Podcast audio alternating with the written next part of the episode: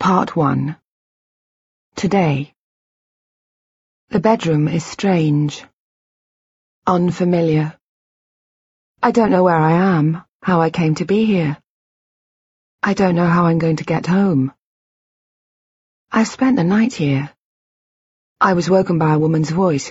At first, I thought she was in bed with me, but then realized she was reading the news and I was hearing a radio alarm. And when I opened my eyes, I found myself here in this room I don't recognize. My eyes adjust, and I look around in the near dark. A dressing gown hangs off the back of the wardrobe door, suitable for a woman, but someone much older than I am. And some dark coloured trousers are folded neatly over the back of a chair at the dressing table, but I can make out little else. The alarm clock looks complicated, but I find a button and manage to silence it. It is then that I hear a juddering intake of breath behind me and realize I'm not alone. I turn round. I see an expanse of skin and dark hair flecked with white. A man.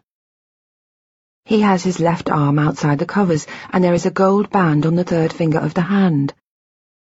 I suppress a groan.